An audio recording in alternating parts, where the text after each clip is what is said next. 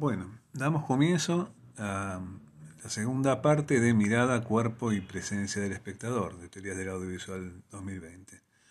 Vamos a ocuparnos hoy, así como la semana pasada nos ocupamos básicamente de la imagen fotográfica y el concepto de cuerpo y presencia en la fotografía, algo ocurre en el caso de el cine y la imagen electrónica, entendida también como algo que se prolonga en el universo digital.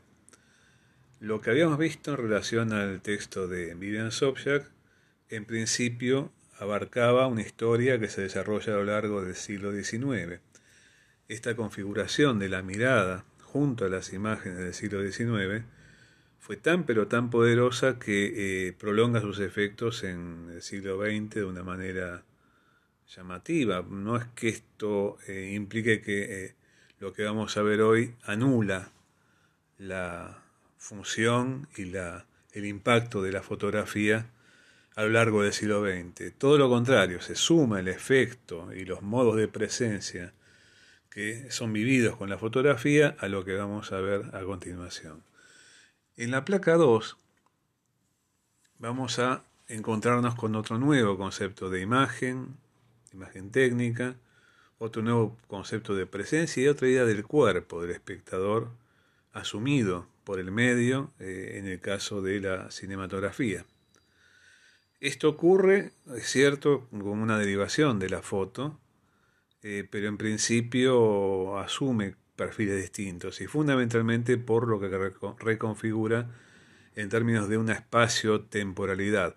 Acá viene a resonar eh, de una manera muy clara aquello que nos advertía al comienzo de la materia Gilles Deleuze, en el sentido de cuál es el campo de trabajo, la materia prima y lo que modelan los cineastas en términos de eh, bloques de movimiento-duración.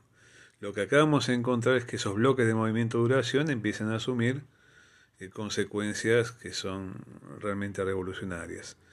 En el caso de la presencia cinematográfica, lo que ocurre, además de la figuración y la representación de tipo pictórica, es que la animación de esa imagen, o sea, la asunción de movilidad por parte de esa imagen, y la temporalización de esa imagen, recordemos, como planteaba André Bazin, que la imagen fotográfica implica algo así como una momificación del tiempo, no solamente el espacio, ¿no?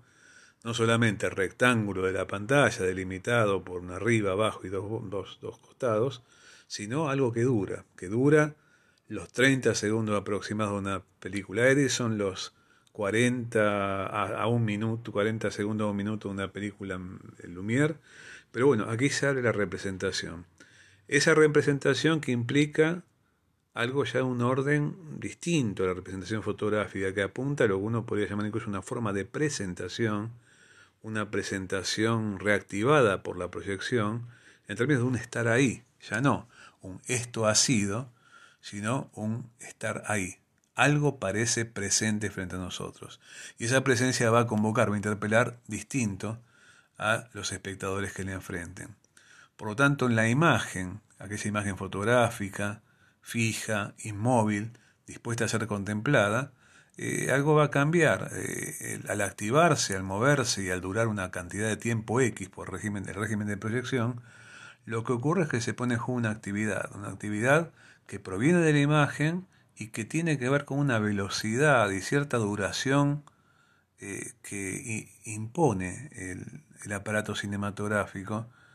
No puedo hacer que una película Lumière tenga en lugar de uno o dos minutos, algo que estuviera yo usando la manivela y diera la, la vuelta a la manivela en la mitad de tiempo y la vería en ralentí. Pero ocurre que en la proyección el régimen de proyección impone una duración dispuesta en todo caso por el proyeccionista o por el aparato de proyección en el caso que sea motorizado. Por tanto, acá es la máquina la que está imponiendo un determinado tipo de cadencia, un ritmo. Recordemos que el cine mudo implica una cadencia de 16 a 18 cuadros por segundo y un régimen de duración que es una duración dura.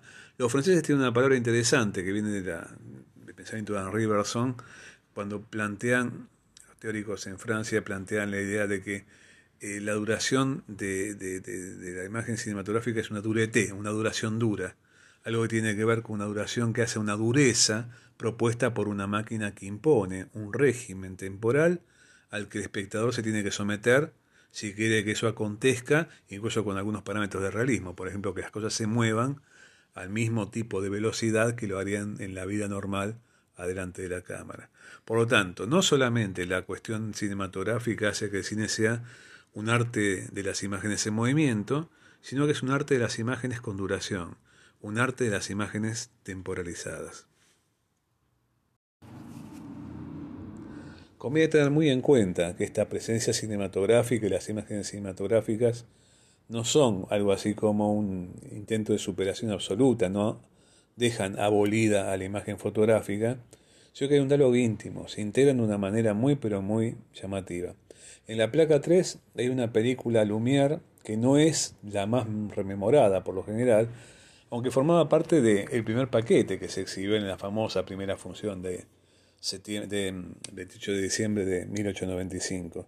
Se llama El desembarco del Congreso de Fotógrafos en Lyon, 1895. De hecho, había sido filmada en junio de 1895 en un congreso de fotógrafos que habían organizado justamente los Lumière. Habían convocado al, bueno, a, sus, a sus colegas de, oficio y profesión en su ciudad, en Lyon, y lo que estamos viendo ahí es el desembarco de un paseo en barco que se hizo eh, en, un río que atraviesa la ciudad y, de hecho eh, lo que está viéndose son fotógrafos que bajan y saludan a la cámara. Todos miran, todos saben que está haciendo eh, Luis Lumière, que está justamente operando la cámara.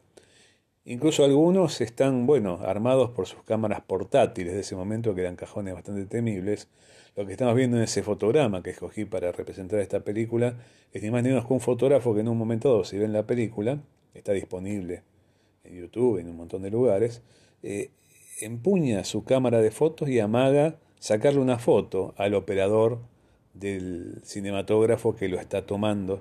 Casi como si hubiera un enfrentamiento y un diálogo entre dos tecnologías y dos formas de tomar, por un lado, Louis Lumière tomando ese minuto de vida de los tipos desembarcando desde el barco, ¿no? en, el paseo este, eh, por la tarde. Y por otra parte, el fotógrafo que quiere capturar el instante, el instante donde veríamos a Louis Lumière, lástima de esa foto, no, no, no, se sabe qué pasó, pero habría sido interesante si, salió o no.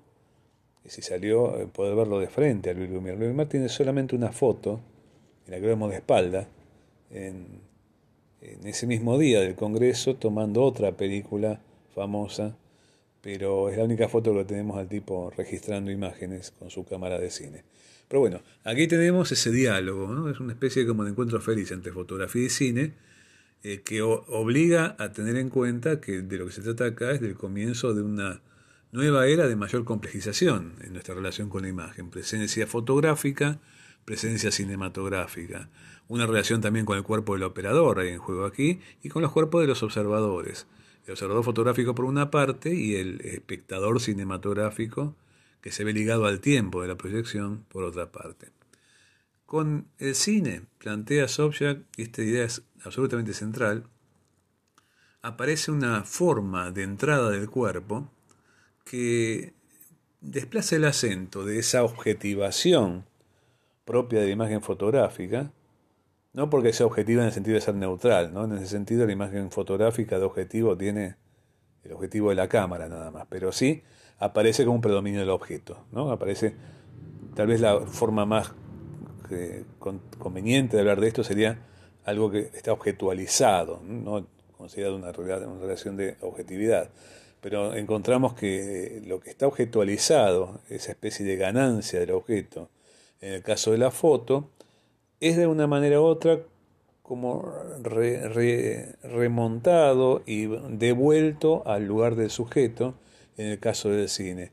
Y el cine justamente le saca ese predominio del objeto a la imagen y la convierte a la imagen cinematográfica en movimiento y temporalizada, eh, algo así como testimonio, evidencia visible de un suceso.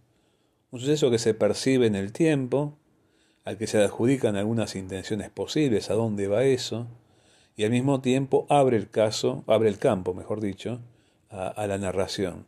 Entonces, de pronto, algo que acontece en la imagen cinematográfica llama no solamente a contemplar lo que está pasando, sino a dónde va a concluir eso que está pasando y también a tejer algunas hipótesis sobre eso que está aconteciendo en pantalla en relación a su posible dimensión como anuncio de lo que va a ocurrir a continuación. Entonces, el sentido empieza aquí a predominar y en lugar de ese peso de referente, esa dimensión probatoria típica de la imagen fotográfica, lo que se abre es un campo de acontecimientos eh, y el sentido es algo que está también en curso y que pertenece a un orden de búsqueda. Por lo tanto, eh, nosotros nos encontramos que eh, el cine en ese régimen abierto a la temporalidad, al ordenar la temporalidad, también la convierte en una zona de acontecimientos, que no es, y esto es interesante, no es controlable por el espectador.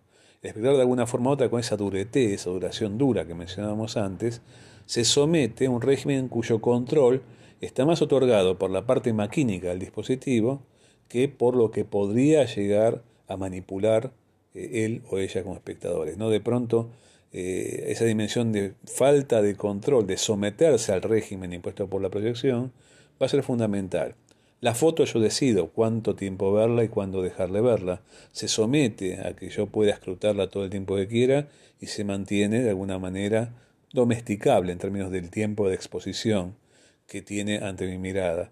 Lo mismo va a pasar más adelante en algunos regímenes, como por ejemplo la dinámica del video hogareño, cuando uno puede manipular mediante un motor remoto el video hogareño y aparecen esas clásicas funciones que después se prolongan en otro tipo de tecnologías, de poder hacer pausas, de poder interrumpir, de poder acelerar, de poder ralentizar.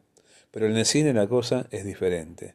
Lo que ocurre ahí es que el cine no aparece de alguna forma orientada una proyección del mundo objetivo, sino a plantear algo así como el predominio de una visión subjetiva de ese mundo objetivo. Por lo tanto, el cuerpo del espectador, de alguna forma u otra, se va a ver como absorbido de una manera muy pero muy llamativa por ese universo que se abre en la pantalla. Algo va a llamar a la incorporación del espectador a eso que se abre en pantalla. Hay una interesante película de los comienzos del cine que dirigió Cecil Hepworth, uno de los cineastas conectados con lo que se llama habitualmente la Escuela de Brighton, que filmaban en el sur de Gran Bretaña, alrededor del final del siglo XIX y comienzos del XX. Se llama How It Feels to Be Run Over, es cómo se siente ser atropellado. Es una peliculita que dura un minuto, a la manera de una película Lumière, pero está mostrando algo muy diferente a una película Lumière. La pueden ver en YouTube, la ponemos junto a este PowerPoint para que puedan apreciarla. En ese minuto hay un montón de cosas para tratar de entender esta incorporación que cumple eh, la imagen cinematográfica dentro de la presencia del sujeto. El mismo arranque, fíjense que es una película humorística, no es experimental ni de vanguardia, pero está experimentando fuertemente en algo así como el posicionamiento del espectador. La película comienza viendo un camino desolado, de suburbios, donde no pasa nada. O sea, se parece a una película Lumière, pero vaciada de todo tipo de acontecimientos. Es una película de nada. Hasta que de pronto de fondo surge un carro. Viene el carro, viene el fondo. A diferencia del tren llegando a la estación, ese carro va a pasar por al lado de la cámara. Y es esta película, tiene un carro, nada más ya pasó. Pero cuando se acaba de pasar el carro, viene otro artefacto del fondo de la pantalla es un puntito al comienzo, pero va tomando forma y cuando lo vemos acercarse es ni más ni menos que el terror mecánico de esa época, 1900, que es un automóvil recién inventado. El terror del automóvil tenía que ver con hacerse bolsa con el automóvil, estrellarse, en el caso que fueras arriba, eh, o si estabas caminando, ser un transeúnte atropellado por un auto. De hecho, esta película nos ofrece eso. el automóvil, a diferencia del cine de la estación de, de Lyon en los Lumière, se va a acercar y va a tomar el centro de la pantalla y nos va a terminar atropellando. Llena la pantalla la trompa del, del, automóvil y nos atropelló. Y además hay una cosa muy curiosa, hay una inscripción escrita sobre el film que dice, oh mamá se sentirá contenta, o mamá estará contenta. Eh, una cosa muy curiosa porque esa inscripción en, en la pantalla es parte de la película, tiene que ser entendida como algo que o está dicho por la persona que ha sido atropellada, esto no queda muy claro, o por los pasajeros o los, perdón, conductores del automóvil, eh, pero indudablemente es parte de la película, es algo que habla de las tempranas relaciones que se hicieron entre el cine y el cómic en esa época, y es interesante ver que por otra parte, eh, bueno, esto ya hace del cine, a pesar de ser una película con un plano en imagen y esa pequeña inscripción final, algo que implica un medio híbrido que hasta evoca a determinado tipo de percepción más allá de lo que vemos en, en la imagen, una especie como de acceso a un estado mental o algo dicho por un personaje, ¿no? El globito de historieta con el humito típico del pensamiento o el, humito de globito de historieta típico de los diálogos. Pero es interesante que más allá de eso, lo que hace la película es poner al espectador, mediante poner la cámara en el lugar de la mirada de un personaje, hacer del espectador un partícipe en ese espacio propuesto y estamos ante uno de los primeros momentos donde el cine usa eso que posteriormente vamos a llamar plano subjetivo. Es interesante que ese plano subjetivo, de una forma u otra, en este pequeño gag cómico, macabro, del cine temprano, incorpora en la temporalidad cinematográfica y en la presencia cinematográfica esa inscripción del espectador como alguien que está involucrado en ese mismo espacio. En cuanto a los tiempos de cine que tenemos en la, en la placa número 5, Acá ya empiezan a conjugarse, porque es un pequeño relato lo que acabo de escribir, lo que ustedes van a ver en ese minuto.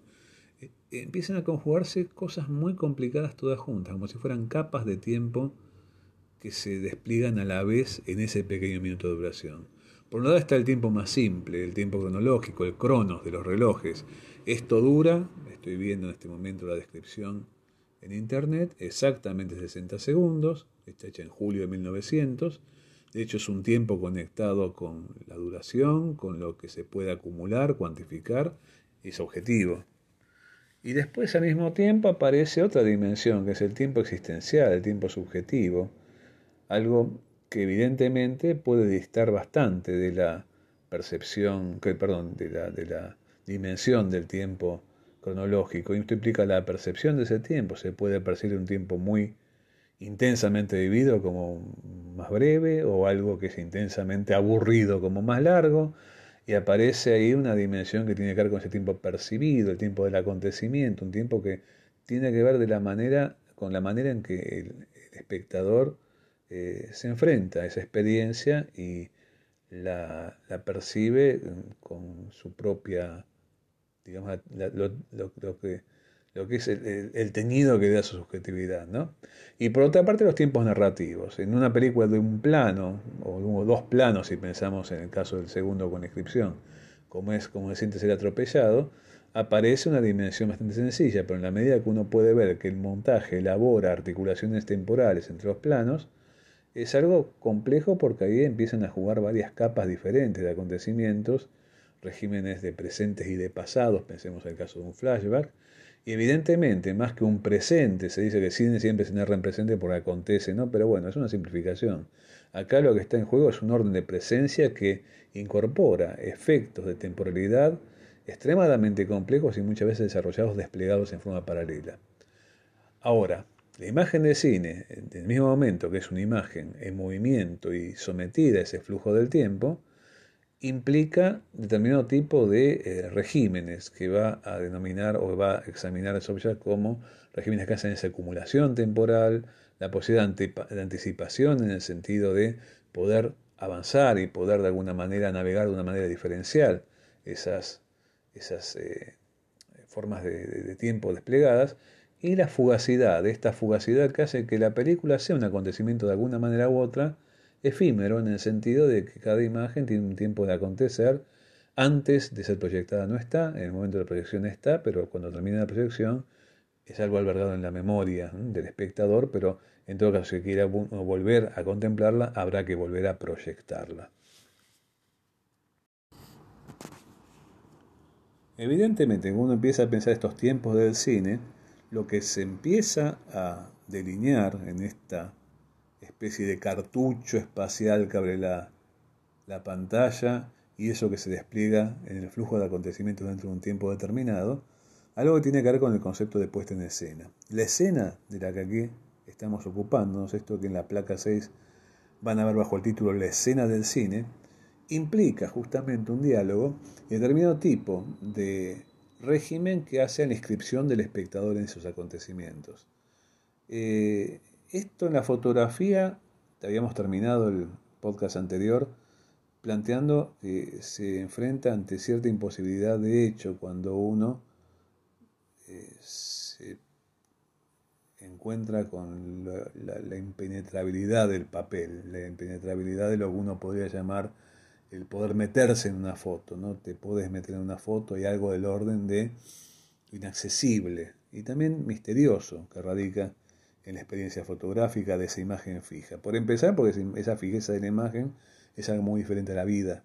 De hecho, es interesante ver hasta qué punto la fijeza en la imagen, incluso como ha sido tematizada, trabajada en el cine, eh, convoca a la muerte. No solamente porque un cuerpo se detiene, sino que el mismo hecho de la imagen fotográfica congelándose implica un régimen de salida. No es casual que muchas películas, por ejemplo de cine moderno, terminen con el congelamiento de un fotograma. A veces puede ser en un momento dichoso, el último fotograma de los 400 golpes de Truffaut. A veces puede ser un acontecimiento terrible, por ejemplo la muerte de Jaibo en Los Olvidados de Luis Buñuel. Pero en los dos casos la foto, la detención de la imagen, el devenir fotográfico de ese régimen cinematográfico, se asocia con un fin. El fin de una historia en un caso, el fin de una vida en otro caso. Lo que es Interesante es que de hecho el cine, como se plantea acá, ha reemplazado ese espacio delgado, 2D, implica no habitable este 2D, esa bidimensional implica que no se puede entrar imaginariamente en esa dimensión, sino que entonces se la puede escrutar, se la puede ampliar, otra vez evocamos el efecto blow up en relación a imagen fotográfica, se la puede interrogar, se pueden hacer muchísimas cosas, pero difícil entrarle. Y en el caso del cine, el efecto 3D incorpora al espectador. Habría que hacer aquí una salvedad que no toca Sobchak, pero que es muy interesante, en el sentido de que hay una experiencia fotográfica del siglo XIX que André Bazin consideraba la experiencia que anticipaba al cine tanto o más que los experimentos cronofotográficos de un Morris o de un Maré, ¿no? esta idea de analizar el movimiento. Decía, si Muebles o Marea analizaban el movimiento, lo que estaban buscando era alguna cosa muy diferente al cine. Estaban buscando congelar fases de movimiento para entenderlo mejor. En todo caso, si se proyectaba ese movimiento luego, lo harían como para decir, bueno, aquí tienen la prueba de que esto lo hemos analizado bien. Pero no era el objetivo. El objetivo era analizar el movimiento, entenderlo, congelarlo en fases sucesivas, lo más detalladas posibles. Pero hay una experiencia fotográfica fundamental que se empieza a desarrollar en la segunda mitad del siglo XIX, que es la experiencia de la estereoscopía. Las fotos observadas por estereoscopios producían un efecto tridimensional muy llamativo, en el sentido de que parecían absorber al, al, contemplador por medio de un visor, se observaban, hacia ese espacio que se veía en las fotografías. Claro, todo se veía congelado, pero era curioso, es un régimen mitad y mitad. Objetos y personajes congelados, pero en un espacio tridimensional. Es más, si uno se fija con atención, es más raro todavía. Hay un efecto de museo de cera puesto en juego y uno percibe hasta que esos cuerpos que están en el espacio, localizados a distinta distancia, como ocupando un espacio con profundidad tridimensional y con vacío en el medio, entre las cosas cerca y las cosas lejanas, son chatos, son aplanados, son como si fueran cuerpos planos en un espacio tridimensional. Pero más allá de las paradojas extrañas que tiene la percepción estereoscópica, lo que marcaba Bazán es que la percepción de la estereoscopía en la fotografía del siglo XIX generó en los observadores de fotografía esa idea de, de ser aspirados por la imagen y de entrar a ese mundo de acontecimientos que si bien estaban congelados parecía poder albergar el cuerpo hipotético de un observador porque quedaban espacios en el medio, quedaban zonas de vacío a ser ocupadas y al mismo tiempo disolvían eh, digamos, esa superficie de la foto para proponerte eh, un espacio de ventana abierta. Y bueno, ocurre que el cine va a ser lugar esa aspiración. Y lo que va a hacer es, como acá plantea Sobchak, siguiendo una vez más a Jameson, ese ensayo que mencionamos la vez anterior, conectado a una lectura realmente muy, pero muy sofisticada de lo que es el posmodernismo eh, como resultado de un decurso de un siglo y medio, eh, plantea que lo cinematográfico expande lo fotográfico. Fíjense que no implica esto renegar de lo fotográfico o concebirlo como una antítesis de lo fotográfico, sino expandir lo fotográfico. ¿Con qué? Con esto que poéticamente plantea Jameson son los monstruos elegíacos de la duración y la memoria. Es interesante, justamente, el cine va a tener esa noción o esa, esa conciencia de expandir lo fotográfico en la medida que también se va a convertir en una máquina productora de memoria. La foto lo va a hacer de una manera radical. La foto redimensiona nuestro contacto entre imagen y memoria en el siglo XIX y lo sigue haciendo en el siglo XX. Bueno, el cine también va a expandir eh, por medio de este régimen de ser algo así como un creador de imágenes en conserva con duración incluida, va a incluir en ese régimen eh, una forma particular de trabajar mediante estas experiencias de una imagen sometida al movimiento y al, tiempo, eh, va a trabajar eh, algo así como distinto tipo de pliegues y dimensiones de la memoria. Parte de la memoria del siglo XX, sabemos, radica en imágenes cinematográficas.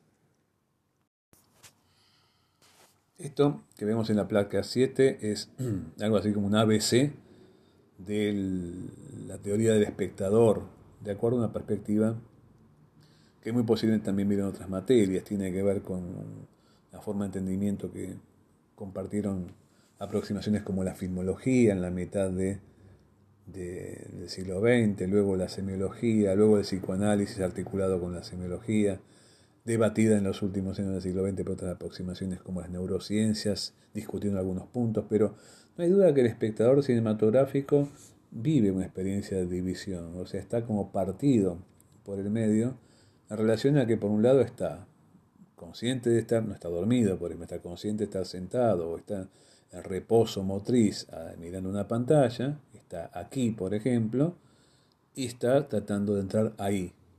Está al mismo tiempo teniendo sus tentáculos de percepción, especialmente obviamente la vista y el oído, para, bueno, trabajar en sintonía con lo que pasa en la pantalla y, como decimos habitualmente en nuestro lenguaje coloquial, entrar a una película. Ahora es interesante que de pronto, cuando uno empieza a encontrar la forma en que funciona una película, es una experiencia de puro salto, o sea que de pronto cuando uno mira un largometraje está viendo una tira de algunos miles, pocos miles, pero o menos de mil pedacitos de tiempo y espacio, bloques de movimiento duración, articulados por medio de montaje, donde puede transcurrir la mayoría de las veces una historia, y al mismo tiempo se manipula ese tiempo y el espacio. No solamente acontecen cosas, sino que hay cierto tipo de experiencia del tiempo y el espacio que se puede comprimir, en el caso de una elipsis se puede hasta escamotear en las partes poco interesantes, o se puede expandir, analizar en algún momento especialmente tenso, por ejemplo cuando ocurre esa experiencia tan intensa que llamamos suspenso. Y es curioso porque por un lado el cine parece emular una experiencia que se basa en el percibir nuestro entorno con nuestros propios ojos y oídos. Pero al mismo tiempo nos tiene viviendo los saltos. Piensen que cada momento que uno cambia de plano, está radicalmente moviendo al espectador a saltos, como si fuera un salto warp, de un punto a otro, sin que uno perciba cómo pasó. Y nos lo, digerimos de una manera completamente, diríamos, natural. O sea que es algo bastante erróneo pensar que en el cine uno tendría un emulador absolutamente fiel a lo que es vivir en un espacio alternativo, desplazándose de un lugar a otro. No, todo lo contrario, es como si fuéramos ubicuos y a los saltos, si fuéramos sujetos extremadamente fragmentados en la forma que se percibe ese tiempo y espacio. ¿Qué es lo que unifica esa fragmentación? Cierto tipo de coherencia narrativa en algunos casos o imaginaria en otras partes. Y esa división de la que hablábamos al comienzo, esa forma doble de vivir una experiencia cinematográfica, implica por un lado cierta aspiración o cierto ideal de inmersión. Quiero entrar ahí, quiero vivirlos de adentro. Es la gran aventura del cine clásico, por ejemplo, aquella que decía Noel Burge, que se trataba de eh, construir un espacio habitable, ¿no? como si fuera una experiencia arquitectónica. Cine clásico es una máquina de hacer habitables las películas y navegables en forma optimizada desde adentro. Todos los elementos del lenguaje cinematográfico conducen a esa estabilización tan exitosa que nació hace un poco más de un siglo, entre los años 10 y 15 del siglo pasado, se dirigían a eso, a una cierta invisibilidad del montaje, una cierta facilitación de la percepción para que uno perciba claramente lo más conveniente para hacer el avance narrativo, como es por ejemplo el uso de la escala de planos, y de alguna forma u otra que uno pudiera eh, vivir eso de la manera más olvidadiza posible de que estás experimentando un montón de fragmentos bajo costura. ¿no? Ahora, evidentemente acá hay una fórmula que es, la fórmula que usa Sigmund Freud justamente para analizar, para entender cómo funciona el régimen psíquico del fetichista, en las perversiones. Ya lo sé, yo sé que eso no es así, pero aún así sigo creyendo, decido creerlo, ¿no? Ya sé que es solamente una película, pero aún así juego a que eso que está aconteciendo me permite, por ejemplo, vivirlo en términos de testigo presencial. Esta decisión del espectador es un filo en el que la experiencia cinematográfica se monta permanentemente para hacer que una película sea, diríamos hoy con término muy digamos, de la hora, navegable, o sea, recorrida en términos, por ejemplo, de un ingreso, introducción, un régimen narrativo te permite entrar, navegar en términos de la evolución de algunos conflictos, llegar a su punto culminante y después te deja. ¿no? Interesante que toda esa forma de trabajo de un film requiere que el espectador juegue entre estos dos filos. Por un lado, la distancia crítica o la distancia de la vigilancia consciente de que estás viendo una película y que, bueno, no te das tanto problema o pensemos, esto es solo una película, y la otra es vivilo, esto está pasando frente a vos y te, involucra, te toca. Esto es importante porque esa decisión del espectador se va a convertir en la base de algo que eh, hace a toda una experiencia de, juego de, opuestos. Aquello que en la teoría literaria del romanticismo, Coleridge llamaba, un autor muy celebrado por Borges, eh, llamaba eh, voluntaria suspensión de la incredulidad. Una voluntaria suspensión de la incredulidad. No una credulidad masiva, o sea, creo en eso que está pasando. Tampoco una especie de vigilancia permanente en decir, bueno, son todas situaciones ficticias, por lo tanto no merecen el menor crédito, sino el filo, ¿no? Eh, eh, momentánea suspensión de la incredulidad momentánea en el sentido de que dura lo que uno decida que ese régimen perdure, y es una suspensión de la incredulidad, algo que de alguna forma u otra participa de los regímenes, los regímenes ¿no? la aspiración a la inmersión y la vigilancia crítica. En lo que sigue vamos a encontrar un esfuerzo de síntesis importante, se trata de un, un régimen que abarca eh, el mundo de la imagen electrónica en sus fundamentos, cuando se empieza a diseñar como invención la televisión, pensemos que estamos hablando de una experiencia tecnológica de la primera mitad del siglo pasado, pero asentada y difundida a escala social y masiva en la segunda mitad del siglo pasado. Por lo tanto, estamos viendo algo que tiene por lo menos una curva tecnológica de cerca de 100 años, pero en cuanto a medio de comunicación masivo y experiencia de la imagen por parte de un espectador a escala masiva, por lo menos 70 años, ¿no? Pero se prolongan las experiencias de complejización de esa imagen, más allá de la tele, aparecen las lógicas de la imagen video, esa imagen que permite, por ejemplo, ser video grabada y video manipulada, no solo por los eh, integrantes de la industria, sino también por los propios usuarios. La imagen del video es muy importante en muchos aspectos, pero tal vez el menos estudiado y el más insidioso, porque abarcó muchísimas escalas de la vida colectiva en la segunda mitad del siglo XX, a partir de los años 70 en los países del primer mundo y en los 80 en nuestros países del tercer mundo, es la cultura del video gareño. Esa cultura del video gareño nos encuentra con un montón de posibilidades a partir de la posesión de una videocasetera y la capacidad de poder manipular esa imagen grabando imagen televisiva, viendo cine a partir de, por ejemplo, aquel viejo fenómeno, ya viejo porque esa arqueología, ¿no? del alquilar de películas en videocassette y la manipulación durante la recepción de eso por medio del control remoto, o el cuerpo de la máquina, pero el control remoto se convierte en un arma mortal en manos de los espectadores de ese momento que se permiten manejar la película.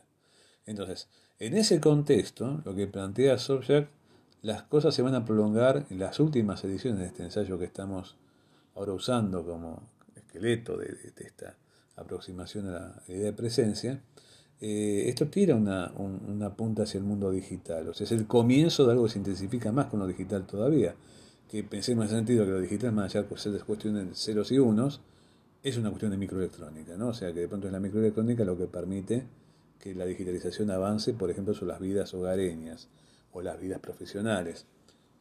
Eh, ¿Qué plantea sobre esa imagen electrónica? Es en lugar de ese cuerpo tan intensamente convocado en la imagen cinematográfica, Acá la idea es plantear una cierta eh, experiencia de no cuerpo, de cuerpo disgregado. ¿Disgregado hasta dónde? Hasta puntos constitutivos, la idea de los píxeles, datos, átomos. Hay una película fantástica, hoy en día es película de culto, nunca fue muy atendida en su momento, porque era una película menor, para adolescentes, en fin, Tron, 1982 un momento dado el protagonista de Tron, hoy llamaríamos un hacker, un diseñador de programas, pero al mismo tiempo está hackeando una corporación, se ve sumergido en el mundo de los videojuegos, que en ese momento ni siquiera tenemos las palabras para pensar que era un mundo virtual. Pero bueno, una computadora malvada lo digitaliza. Él está tratando de entrar justamente a, una, a un programa y la computadora lo convierte en data y los datos son absorbidos por un en realidad lo que se convierte esto, si vieron la película, es una historia de gladiadores, ¿no? Pero bueno, eh, esto es lo que ocurre con el cuerpo en esa presencia electrónica. El cuerpo del espectador eh, está como ubicado en cierta zona de diseminación permanente. Eh, tanto es así que de pronto, en lugar de esa incorporación a la que tiende la imagen cinematográfica, de lo que se trata es una cierta dispersión del cuerpo en un sentido de estar aquí y allá de una manera simultánea y no intensa, sino justamente también ligada a cierto tipo hasta de eh, diseminación en la atención y en lo que uno podría llamar una especie hasta de culto de la fragmentación. Uno podría avanzar bastante sobre esto con algunas, algunos diagnósticos que nos ligan al mundo, por ejemplo, el modernismo, cuando se habla de la fragmentación de los relatos, de la fragmentación de la imagen, del fenómeno del zapping televisivo en las culturas después de los años 80 del siglo pasado con la televisión, pero es cierto que de pronto, más allá de que eso haya sido en su momento hasta fetichizado por los investigadores, sea del zapping, zapping, zapping como si fuera antítesis de todo tipo de organización, ya lleva organizaciones diferentes, pero claro, son lábiles, son organizaciones que tienen que ver básicamente con algo que se arma y se desarma a cada momento y se reconfigura. Lo que es interesante es que se pone en juego justamente una idea de estimulación instantánea, de fragmentación y recomposición permanente y de juegos llamativos que tratan de elaborar una conexión con el puro presente. Ya no estar ahí, o esto ha sido, o incorporarme allí, propia del cine o el estácido fotográfico, sino una eh, relación en un ahora, ahora, ahora, con una imagen que viene luego de otra y luego de otra y luego de otra, que uno puede percibir de una manera mucho más, si se quiere, alarmante y contemporánea en nuestro contacto con las imágenes en las culturas de redes. Cuando uno, por ejemplo, entra a Instagram y ve que lo que está ocurriendo no reclama un tiempo propio, tanto como lo que viene a continuación es cierto tipo hasta de fragor, la sucesión de una imagen por la otra para ser estimulado con ese presente intenso que no deja lugar a ningún tipo de sedimentación y que a lo sumo te pide más presente y que no lo abandones. Esa intensificación de una especie de culto a la instantaneidad permanente, que no es algo muy diferente si vamos a sacar algunas conexiones a lo que nos propone eh, nuestro asomo, nuestro asomar a, una emisión televisiva. Eh, esa idea de que lo que está ocurriendo ahora eh, mata lo anterior. Es lo que hace decir a Godard en esta famosa intervención de Instagram que tuvo este año cuando fueron a entrevistarlo a su, a su reducto en rol, que el cine fabrica memoria y la televisión fabrica olvido. ¿no? Esto es interesante tener en cuenta que en lugar de esa nostalgia típica fotográfica, los interjuegos de pasado y presente típicos del mundo de la imagen cinematográfica y la presencia cinematográfica, acá es un régimen de intensificación instantánea y que estimula justamente este contacto con un puro presente intensificado.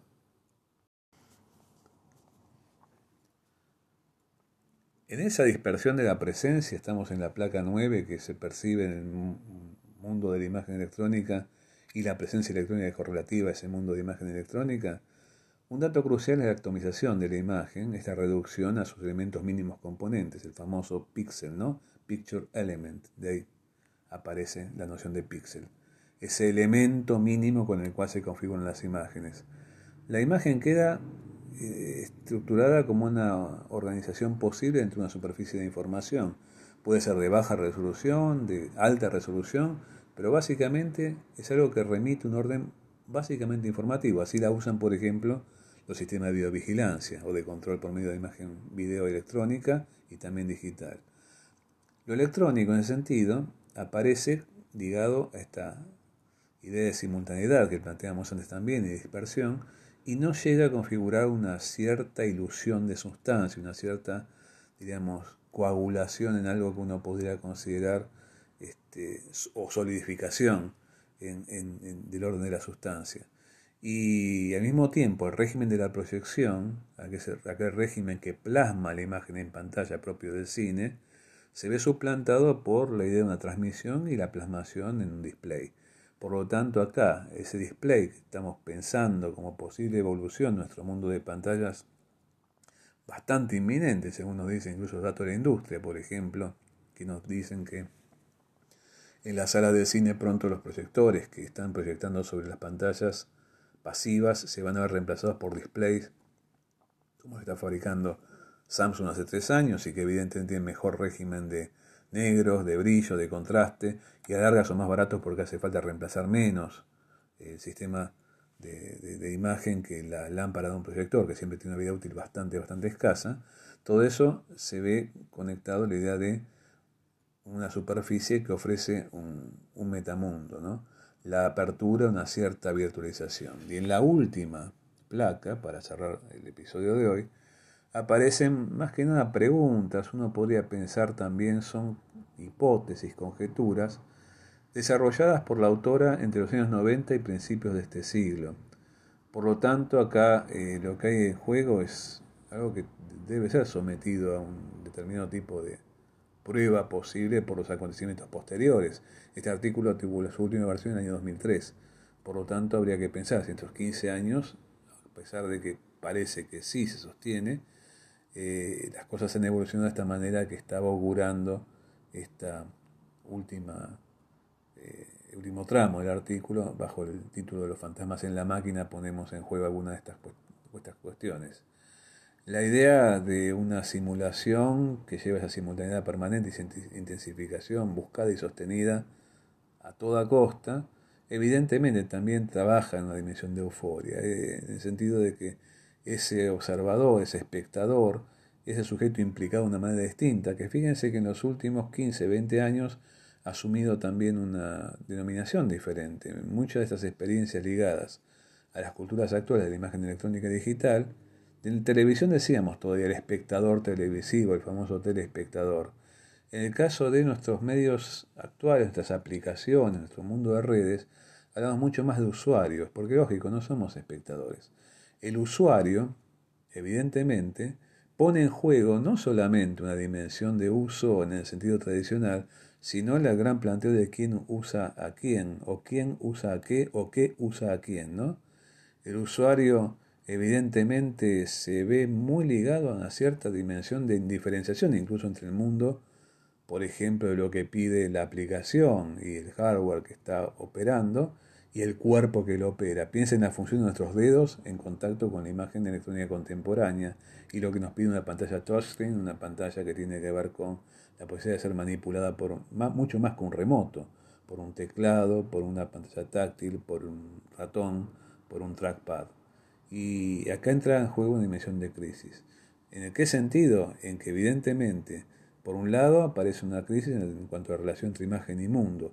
Parte del universo, lo que conocemos como fake news, tiene que ver con esa crisis entre relación entre imagen y un mundo al que esa imagen de alguna manera podría llegar a, contactar, de la cual podría ser prueba de algo, o que se ofrece como garantía de alguna presencia de ese mundo capturada por un elemento este, pensemos lo que ocurre también con una foto bajo la capacidad de haber sido manipulada por Photoshop.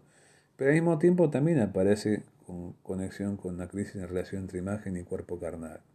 Estaba viendo hace un par de años una polémica muy pero muy impactante, que incluso ha sido objeto de un par de documentales en los últimos tiempos, o de tema dentro de algunos documentales, que es el hecho de cuánta gente, es un debate muy grande de cirujanos plásticos del año 2017-2018, cuántos cirujanos plásticos están teniendo en sus consultorios consultas de gente que quiere operarse porque de pronto no es que no se ve bien en el espejo, sino que no se le bien en las selfies.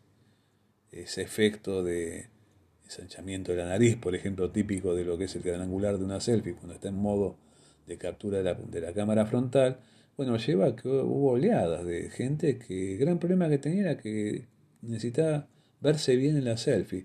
O sea, era lo que se veía en la imagen del telefonito, lo que le importaba y no lo que devolvía el espejo. Es una mutación interesante esa, ¿no? O sea que usar la selfie como espejo es todo un tema. Y al mismo tiempo, bueno, lo que se juega acá es algo que se, se plasma en pregunta en términos de lo que aparece como cuestión final de este recorrido, que si lo que se trata es justamente una forma de ahondar esta imagen electrónica en un imperio de puros simulacros, de un reemplazo más o menos efectivo, más o menos pernicioso del mundo real, o de pronto un ojo reconfigurado, de lo que estaría en juego, de algo que no solamente afecta al mundo de los simulacros, que de última podría pensar que está como fuera de uno, se trataría, o sea que también pensemos que nosotros también podemos ser un simulacro, pero algo que está en juego es de qué manera este imperio de la imagen electrónica, esta presencia virtual de la que estamos ocupándonos, no implica una forma nueva también de activar la mirada o la mirada de la escucha y una reconfiguración de esta propia relación con la imagen, con cómo percibimos el mundo y cómo nos percibimos a, a nosotros mismos.